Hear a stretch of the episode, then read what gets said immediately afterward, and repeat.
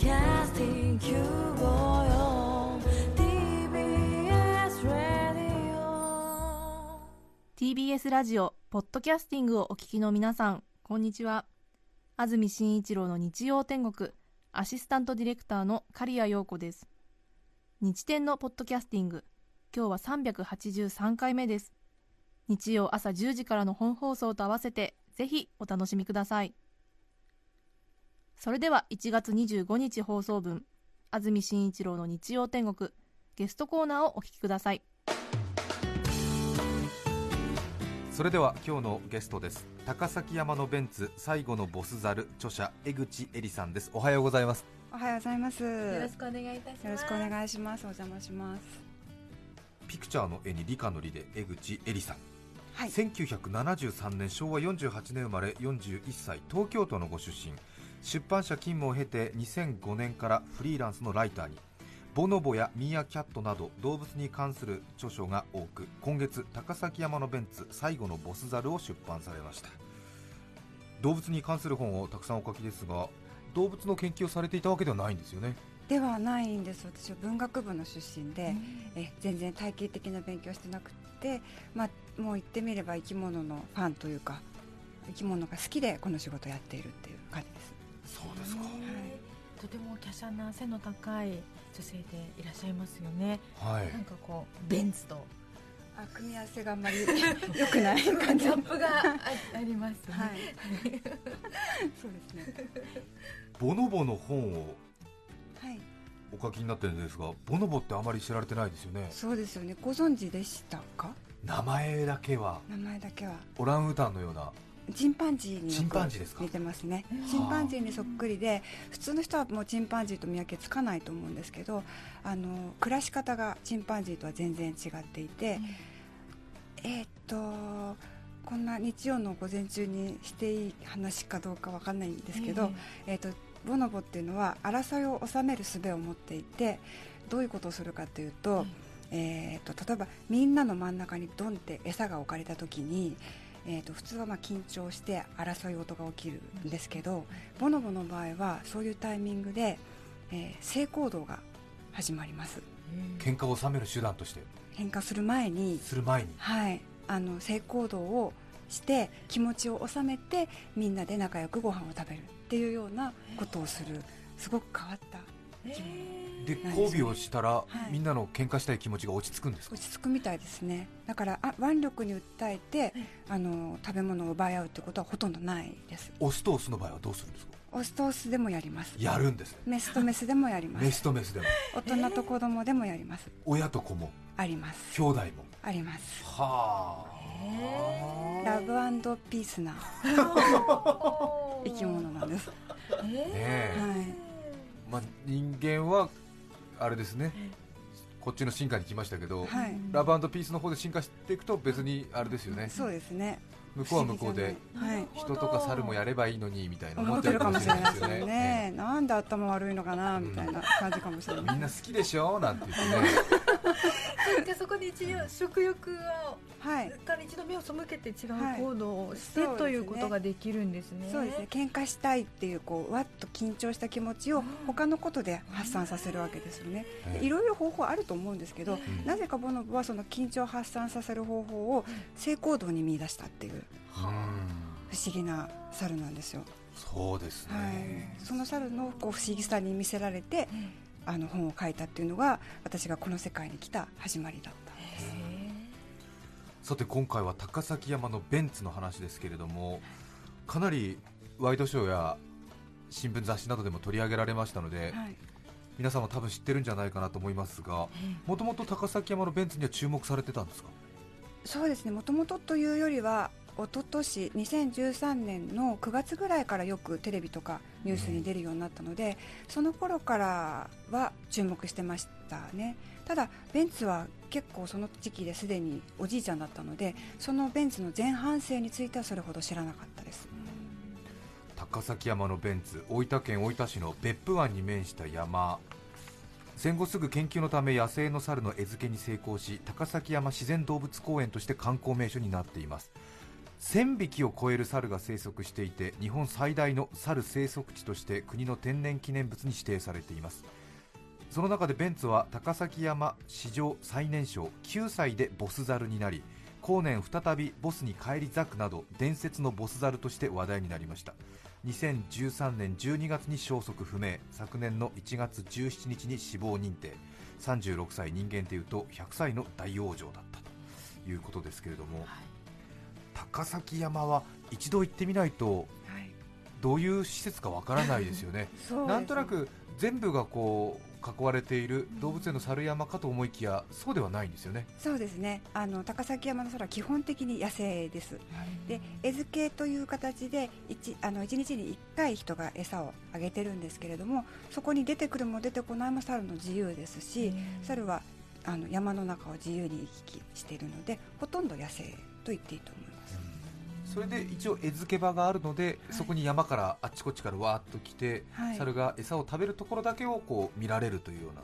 そうですね。その寄せ場って呼ばれてるんですけれども猿寄せ場にいる間だけ猿が人間が簡単に見られる状況になっていてそれ以外の時間はほとんど猿は山の中に入っているので人間が見ることは非常に難しい状態になってます。そして猿なのでそれぞれ群れを作って行動している中でベンツと呼ばれるオス猿だけがものすごく数奇な運命をたどったというか、そこで注目されていたわけですよね。そうですね、まあ、ベンツは本当に史上最年少の9歳である群れのボスになるんですよね。で高崎山はもともと1つしか群れなかったんですけれども、えー、とだんだんだんだんに増えていくごとに分裂していってその当時 A 軍 B 軍 C 軍という3つの群れがあったんですねで、えー、とベンツは B 軍で生まれ育ったあの猿だったんですがその B 軍でボスになってます、はい、そしてその後ははい。A 軍を解散させて最終的には C 軍のボスになるんですよね。そうですね。隣にいた A 軍を崩壊に追い込んだ張本人。です。でその後は、えー、とあその後というか C 軍に移ってから A 軍を崩壊に追い込むんですけど。そうですか、はい。いろんなことやってます、ね、高崎山の1000匹を超える猿の運命を一人で翻弄させたというか。そうですね。高崎山の歴史を変えた猿だと言っていいと思いますさてそれでは江口絵里さんに最後のボス猿ベンツの仁義なき伝説紹介していただきます。まずは一気にプログラム紹介です。最後のボス猿ベンツの仁義なき伝説その1女性問題で波紋。その21対800の殴り込み。その3突然の失踪。以上の3つですまず1つ目は女性問題で波紋。これはどういうことでしょうか？えーとですね、あのベンツってその確かに高崎山の歴史を変えた、まあ、伝説的なボス猿で、まあ、ヒーローとして崇められてるぐらいの猿なんですけれども、結構抜けたところもたくさんある猿で、えー、とまずあの9歳で史上最年少でボスになったはいいんですけれども、えー、とその後に隣の群れに C 軍という群れにこう結構戦いを仕掛けに行くんですね。そそしたらその C 軍の、えー、と一番地位の高いメスリズっていうメスがいるんですけれどもそのリズがですねあのベンツに惚れてしまって、はい。えー、と誘惑しに来るんです。でベンツはあのその誘惑にコロッと参っちゃってあのちょっとロミオとジュリエットみたいな話なんですけれども、恋に落ちてしまうんですね。で、えー、と B 軍のボスであったにもかかわらず B 軍を留守にしてあの恋に溺れてしまっ C 軍のリズに会いに行っちゃうわけですね。会いに行っちゃうんですね。それで日本猿の社会っていうのは結構厳しくてですねあの群れを留守にした猿をもう仲間とは認めないんです。でベンツは、まあ、あの恋をひとしきり楽しんだ後ですね B 軍に戻ってきたんですけれども B 軍のオスたちはもうお前なんかボスじゃないって言って追い払ってしまう。ベンツは、まあ、そうですね。B 軍から追放されてしまうという事件が起きてます。はそういう行動ってのは珍しいんですかやはり？いやあのーやっぱり日本猿ってどうしたって交尾が大事なので、はい。恋は一番大事なことなんですよ。ですから意外とボス猿であっても自分の地位を顧みずに、よその群れに行ってしまうボスは結構います。典型的な行動の一つではありますね。そうなんですねはい。ABC とグループがあって史上最年少9歳で B グループのボスになったにもかかわらず C グループのトップクラスのメスに恋をして B グループを置き去りにしてはい。そのメスザルのもとに行く。はい。その後ベンツはどうなっちゃうんですか？えー、と群れを追い出された猿っていうのは、まあ、一人でそのまま暮らすかあるいは別の群れに入るかしかないんですね、ええ。結局 C 軍のリズに恋をしていたのでそのまま C 軍に移籍します。ええ。ただし、えー、といくら B 軍でボスを張っていたとしても C 軍に移った時には C 軍の最下位グループから始めなくちゃいけないんですね。はなので一番下から再出発をするということになりました。C グループで下から雑巾掛けからやり直し、そうなんですそうなんです。リズと恋仲にあってもですね。関係ないんですよね。ね。オスの順位っていうのはかなり厳しいのであのその前にボスであろうがその前に地位の高いメスと恋をしていようが、うんうん。もう新入りは一番下っていうふうに決まってるんです。新入りは具体的にどんなことを雑巾掛けっていうことはどういう目に遭うわけですか？えー、と基本的には順位が上の猿に対しては必ず譲らなくちゃいけないのでメスであろうと餌であろうと、まあ、居心地のいい場所であろうと全て順位の高いオスを優先させる。あの遠慮して暮らさなきゃいけないですね。最下位になってしまうと寄せ場といって餌をもらえる場所にも入れないのでへー。ご飯も食べられない、そうなんですか、はい、ですからベンツはその最下位に落ちた時に体重が3キロ減っちゃってるんですねで日本猿って結構小さいですからうん全部大きくたって1 0キロから1 5キロぐらいですからうん。3キロ減っちゃうってもう激痩せなんですけれどもはい。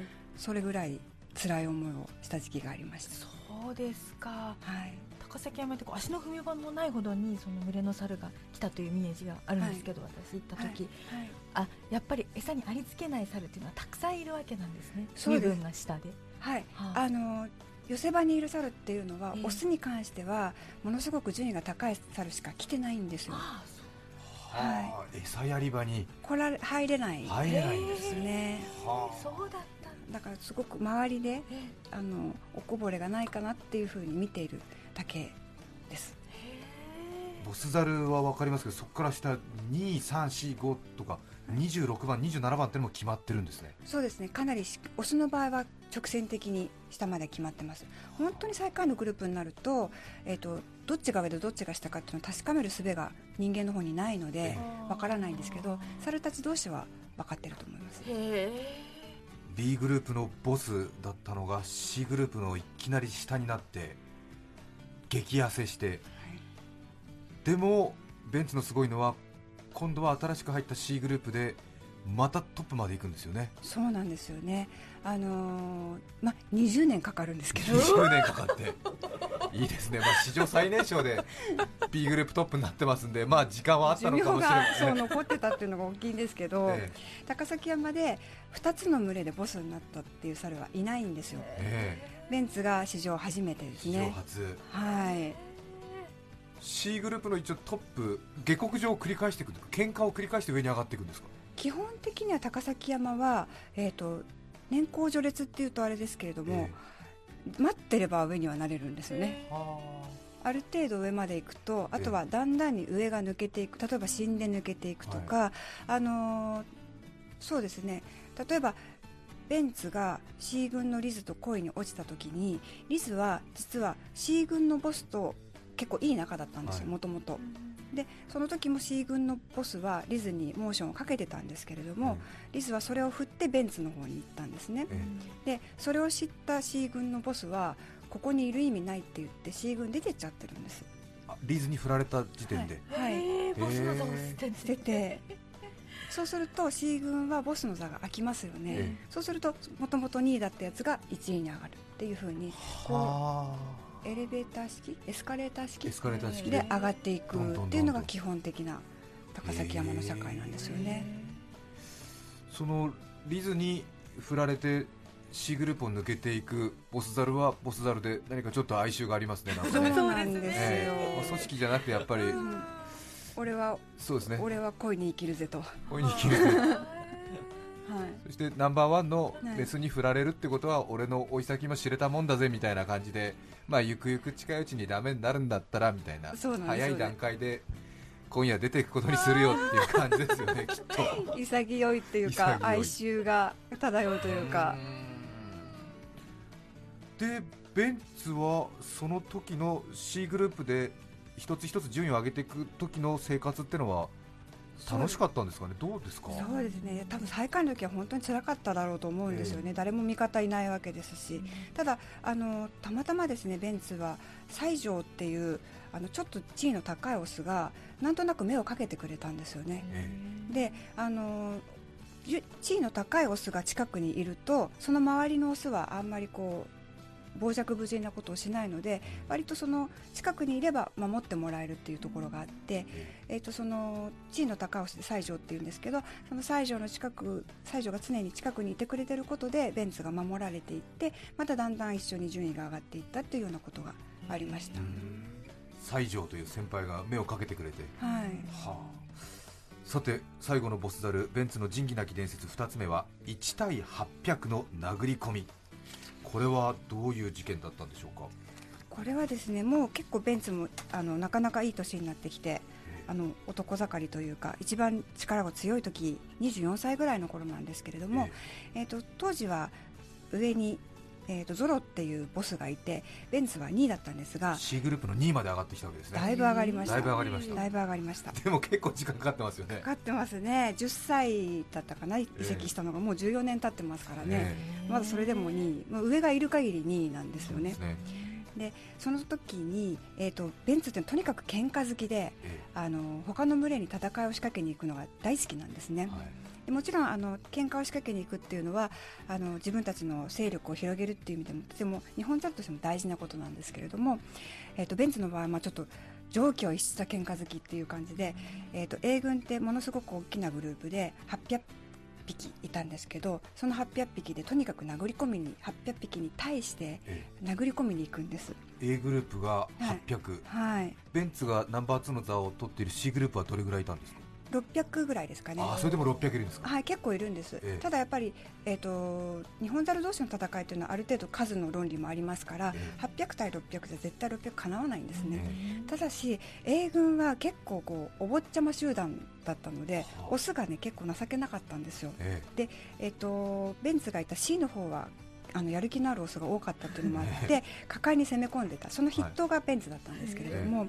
ベンツはとにかくあの勢いがあったのでだんだんだんだん A 軍の方はベンツの顔を見ただけでこそこそ逃げ出すようになっていったんですねえ厄介関わりたくないぞっていうもう怖いから嫌みたいな感じで C 組のベンツあいあい会いたくねえんだよなみたいな来ちゃったよみたいなであの係の人もあの寄せ場の人も、ええそんな風に A 軍が寄せられてしまうのはちょっとかわいそうだからっていうんで、ええ。ベンツをちょっと追い払おうと思って出ていくんですけど、あのちょっとパチンコとかありますよね、そういうのでちょっと脅したりするんですけど、逆にベンツの方は全然怖がらないんですけど、ええ。A 軍の方がパチンコを見ただけであベンツが来るって分かるようになっちゃって えそれであのパチンコ見ると逃げ出すようになっちゃったんですね。あら。逆効果で,、ええ。そう。で結局最後の最後はベンツが一人一人でえ800匹をわっと追い払ってしまったっていうような事件がありました。はあ。それで A グループは結局どうなっちゃったんですか？崩壊しちゃいました。崩壊したんですか？はい。なくなっちゃったんですよそれで。その C 組のベンツの度重なる恫喝に。はい。学級が崩壊してしまいました。800人のグループが崩壊したんですか？はい。もう二度と寄せ場に出てこなくなっちゃったんですね。じりじりにじゃあ。はいどこかの山に散っていったとかそうですね。そういうことなんでしょうかね。群れでないとあの例えば日本座のメスや子供なんかめ群れでないと生きられないので群れがなくなったっていう時点で結構もう生命の危機だったと思いますしオスはオスで割と移籍をするのでもしかしたら B 軍や C 軍に多少吸収されたかもしれないんですけど A 軍という群れは塊としてはなくなっちゃいましたね。それは一瞬にしてそういうことになったんですか？いや、えー、と構想自体は2年間ぐらい。2年間くらい。結構長いんですけどね。はい。本当にヤクザの構想みたいな感じであのだんだんにあの、なんていうの？山盛り組とか、ええ広田組とかそういうのがあってそのあの一つの組が他の組を壊滅させる形で島を大きくするみたいなことが日本猿の世界では起きてますね。でも A グループのオスたちはもう俺たちは組織を組んでてもダメなんだっていうことで、はい。ある日もう本当にタガが緩んだかのようにみんなちりぢりにはい。終わりっていう感じなんです。そうですね。はぐれ猿っていうのは結局オス猿なんかはどうするんですか？もそうですね。あのお日本猿のオスは一人でも生きていけるんですよ、ええ。一応頑張れば。なので一人猿になった猿も結構いたと思いますね。あの高崎山の山の中に一応さあの食物は探せばありますのでそこで生きていったり、まあ、下手するとこうそ人家の方に出て行ってしまって捕まったえり、えあの畑を荒らして捕まったりっていうようなこともあったみたいですね。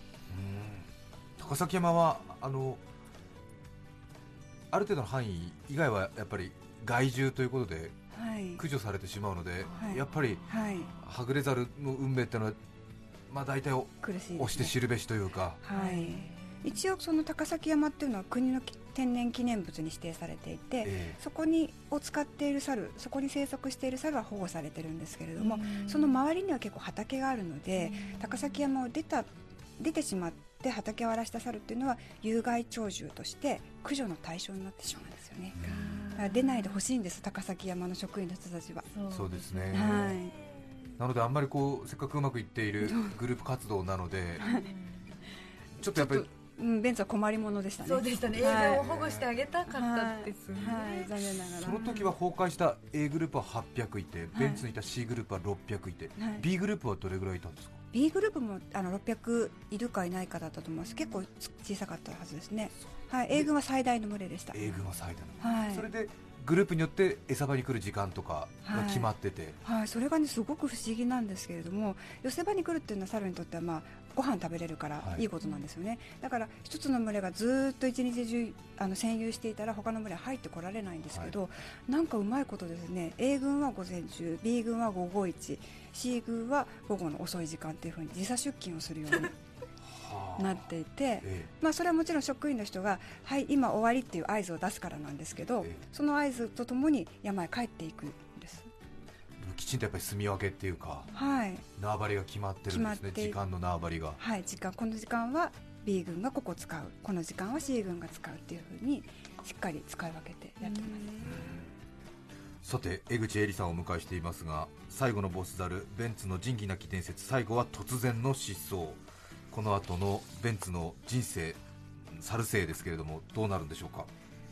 えー、とこの辺りから私があのリアルタイムであのテレビやニュースではい知るようになっていったベンツの伝説なんですけれども、あのー2013年の9月かなにベンツはもうすでにボスザルになっていたんですけれどもその当時もう32とか33とかで、えー、と日本ザルの寿命が大体 20, 20代後半ぐらいかな、ええなので30過ぎると相当長老の域に入るんですけど、その時期にあの不意にいなくなってしまうんですね群れから、でそれはあの日本ザルではあんまり珍しいことではなくってあの四季が近づくと群れから離れてしまう猿がいるので、失踪したという時点で、まあ、死んじゃったのかなっていうふうに思ったんですよね、ただ伝説のボスザルでしたから結構世の中でも報道されて、はい。どうしたのかななんて言ってたらひょこっと出てきたんですよね。17日失踪してたんですけど高崎山から離れた住宅街の中にあのベンツがいたっていうことがありました。でも C グループのはい。ボスを張ってたわけで、はい。そんなにやっぱり C 軍を離れてしまうと当然戻ってきてもはい。ボスザルにボスザルとしては認められないんですか？えっとそのはずなんですね。ええ。実際にベンツもそうやって追い出されていますしあのこれまでボスザルとしてそうやって留守をして戻ってきてもう一度ボスザルになったっていうケースはなかったんです。えですから、まあ、あの高崎つか人家にいた、えーボベンツを捕まえて高崎山に戻したはいいんですけど、はい。戻した後群れに受け入れられるかどうかは、まあ、全く分からなかったんです、でまあ、無理無理だろうなと思っていたら、えー、となんとベンツは再びボスザルとして仲間から迎え入れられた。え C グループのボスザルとして？はい。はあ。それはなぜですか？聞いてみないと分かんないんですけど、え。まあ、ベンツはかなり序列を重んじる仁義のある猿だったんですよね。えで実際、あのー群れの中で下克上みたいな出来事が起きそうになった時もベンツは結構仁義を守って上の猿を立ててきたんです。はい。でそれを見ていたナンバー2っていうのがいるんですよね。そのナンバー2はがベンツが戻ってきた時にあなたが1位でしたよねってって言って迎え入れてくれた。んですよね C グループのナンバー2で本来だとベンツがいなくなると自分がボスになるはい。ナンバー2がはい。ベンツがしばらく開けていたにもかかわらず。はい。あなたが一番でしたよねいう行動を示したんですか、はい。あの日本ザルの場合順位を示す行動っていくつかあるんですけどマウンティングって言ってあの上から覆いかぶさる背中に乗るっていうさあの行為があって上に乗る方が上で、えー、と下に乗せ乗せさせ下になる方が順位が下っていう確認の行動があるんですけれどもその時ベンツが帰ってきた後、えー、と2位だったゾロ目というオスはベンツをマウンティングさせてやるんです。みんなの前でマウンティングさせてやるとええみんながあゾロ目はボスをボスにベンツを迎えたんだっていうことが分かるわけですね。江口さんの見立てでそのナンバー2のゾロ目がはい。しばらく留守をしていたベンツをはい。ナンバーワンとしてもう一度迎え入れる状況推理するとどういう感じなんですか、どういう感じなんでしょうね。やっぱりいまだにベンツがやっぱりすすごいからゾロ目もやっぱりナンバーワンに置くんですかねそうですね。ゾロ目のお兄さんはゾロっていうあのボスだったんですよ、はいその前。でゾロ目があゾロがいてベンツがいたっていう時代が10年続いてるんですね。ゾロの方が上ではい。ゾロ、ベンツ、はいその随分下にゾロ目がいて、いたんです。はい、で、えー、とゾロもすごく年を取ってもずっとボスとして君臨していたんですけれども、えー、とベンツそれはなぜかというとベンツがそのゾロをずっと尊重していたからあ序序列を守っていたからこそ、はいその長期の政権が成り立ったんですね。でもちろん腕力だけで勝負をすればベンツはゾロには絶対に勝てるんですけど、はい。そういうこと一切しなかった。えそういうのをゾロ目は見ていたので、ええやっぱりゾロ目も同じように、まあ、ヨボヨボになったベンツをあの俺も尊重するぞっていう仁義を立てたんじゃないかと思います。はい、俺の兄貴が年老いた時にでも、はい。あなたは腕力で追い出しませんでしたね、なので私もあなたを追い出すことはしませんとはい、いうゾロ目の考えなのかもしれない。あかもしれない、うん。はい、八王子市のうさぺこさんからのリクエスト。ここで一曲お聴きいただきます。飛行機雲新井由美さんです。1月25日放送分安住紳一郎の日曜天国。ゲストコーナーをお聞きいただいています。著作権使用許諾申請をしていないためリクエスト曲は配信できません。引き続きゲストコーナーをお楽しみください。新井由美さんで飛行機雲お聴きいただきました。改めまして今日はゲストに江口恵里さんをお迎えしています。お話しいただいています江口さんの著書高崎山のベンツ最後のボスザルはポプラ社より税別1200円で発売中です小学生から大人まで分かりやすく読めるベンツのノンフィクションぜひご一読ください。ベンツが死んでから1年ということですね。はい、ちょうど1年前なんですよね、えー、と10 2013年の12月に再び失踪しまして、はい。えーとすまあ、見つからなくなってしまったんです、え。でもしかしたら死んじゃったのかなっていうふうにもちろんみんな心配して探したんですけれども、まあ、1ヶ月経っても見つからなかったということで高崎山では1ヶ月姿が見えなければ死亡したものというふうに見なすというルールがあってそのルールに基づいて1月の17日に死亡認定ということになったのでちょうど1年前にベンツは死んじゃったということになってますね。はい。現在は C グループはでははい。ゾロ目が、はい、当時の2位だったゾロ目が後目を継いでボスを張ってます。ええ。本当に本の中に写真もありますけれども A 軍と C 軍の睨み合いとかは本当にはい。ちょっと 人間らしいというか集団と集団の睨み合いっていう感じで。本当に、はい、ヤクザの構想っていう感じですよね。ええ。それぞれが威嚇してっていう感じですね、はい、そしてやっぱりベンツは風格がありますね何かこうそうですね。なんというかオーラがあって、ボスザルとして。あの立って歩いてるだけでこう威厳あたりを払うみたいなえあのこうなんとなくみんなが平服して道を開けてしまうみたいなオーラがありました。えそうですかはい。たくさんのワイドショーなんかを引きつけてはい。しばらく話題独占してましたからね。そうなんですよね。私もあのびっくりしたんですけれども私はまあちょっとあのワイドショーで見てただけだったんですがやっぱり大分の人にとっては特にベンツは郷土の偉人っていうぐらいには あの知名度が高くて、ええ。みんなが大事にしているもう大事なヒーロあーですね、はい、へ誰でも知ってる、え。ベンツって知ってるって聞く必要は一切ないぐらいですね、ええ皆さんもベンツについてまた知りたくなったのではないでしょうか、今日は高崎山のベンツ最後のボスザル著者江口恵里さんをゲストにお迎えしました。ありがとうございました。ありがとうございました。1月25日放送分安住紳一郎の日曜天国ゲストコーナーをお聞きいただきました。それでは今日はこの辺で失礼します。安住紳一郎のポッドキャスト天国今年の高校野球選抜の入場行進曲が決まりました「レッド・イット・ゴーありのままで。少しも歩きにくくないわ。TBS ラジオ954」